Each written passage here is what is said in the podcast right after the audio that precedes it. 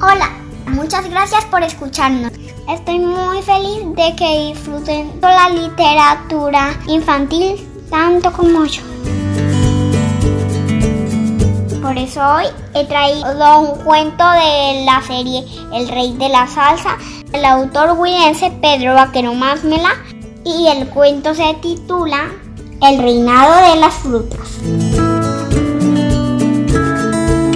Cuando los pájaros, después de días y días y días de discusiones para elegir una fruta que sea la reina de todas las frutas, decidieron hacer un reinado de las frutas.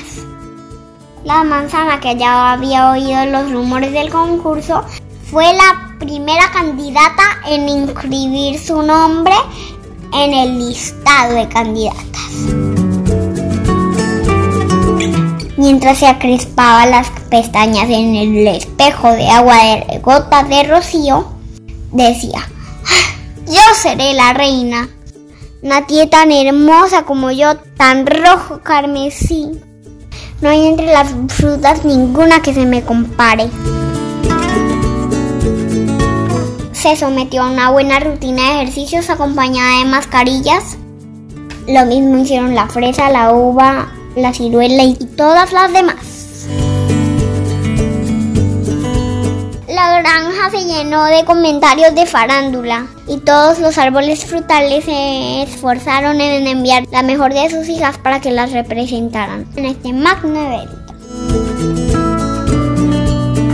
En todos los rincones se oía el fru fru de los trajes de fantasía, el 1, 2, 3 de los ejercicios aeróbicos y el clic clic de las cámaras fotográficas. Y empezaron también los rumores que la papaya estaba pasada de kilos, que la fresa no le ayuda a su estatura, que la sandía era la más llorona, que a la pera se le dañó la piel, que la manzana era la favorita y que la uva tenía los ojos verdes. Era un verdadero reinado. Cuando por fin llegó el día de la elección y coronación de la reina fruta, una a una desfilaron frente al jurado de pájaros, luciendo sus exóticos trajes de fantasía, en cuya fabricación los padres de las frutas gastaron hasta la última gota de su savia. La manzana, que fue la última en desfilar, lució un traje confeccionado con alas de mariposa y costosas incrustaciones de luciérnaga. En realidad era la favorita.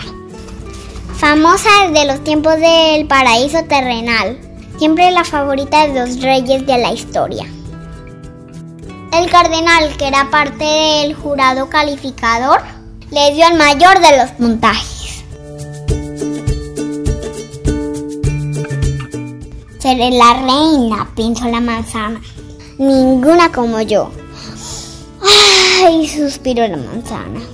Y se emocionó tanto cuando se levantó el azulejo, presidente del jurado de los pájaros, para anunciar a la ganadora.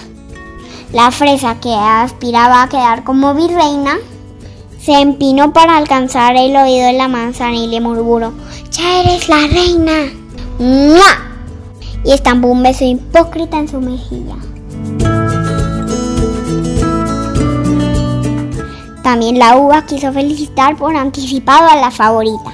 Pero en ese momento, una fruta no muy bella, a quien las demás candidatas no habían visto antes,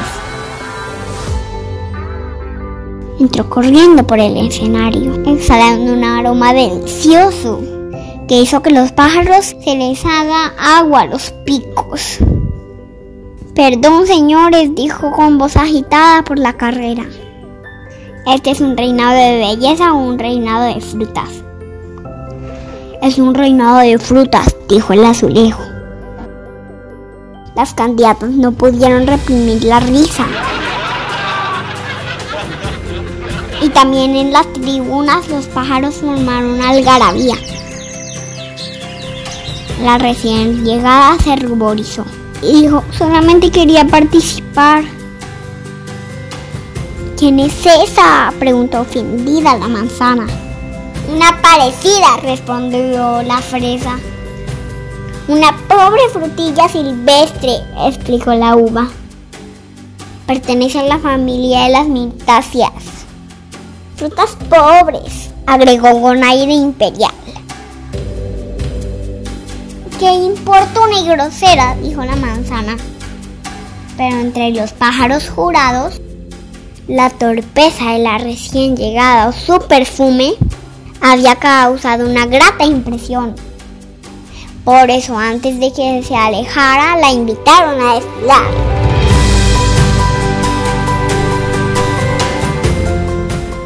Ella, que no tenía traje de fantasía, desfiló en traje de guayaba, su traje natural.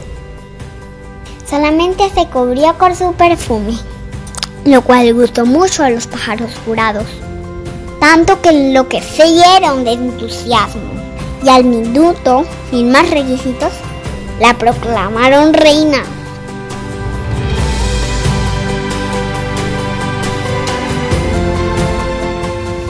Las candidatas frustradas y magulladas en lo hondo de su orgullo juraron nunca más participar en un reinado organizado por pájaros.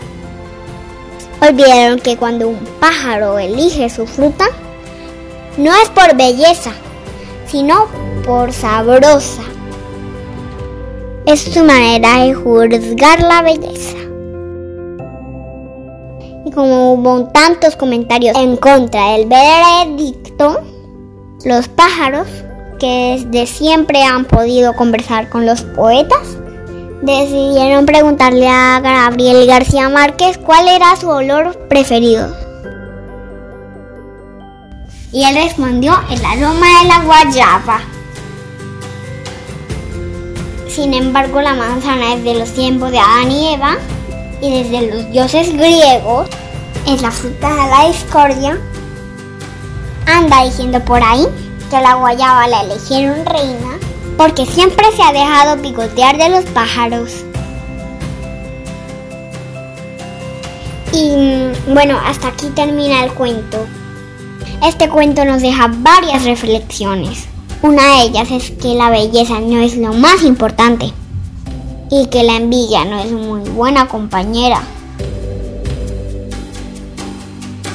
Y si quieren volver a escuchar cuentos de Pedro Vaquero Másmela, los invito a seguir mi podcast Narraciones de Belén.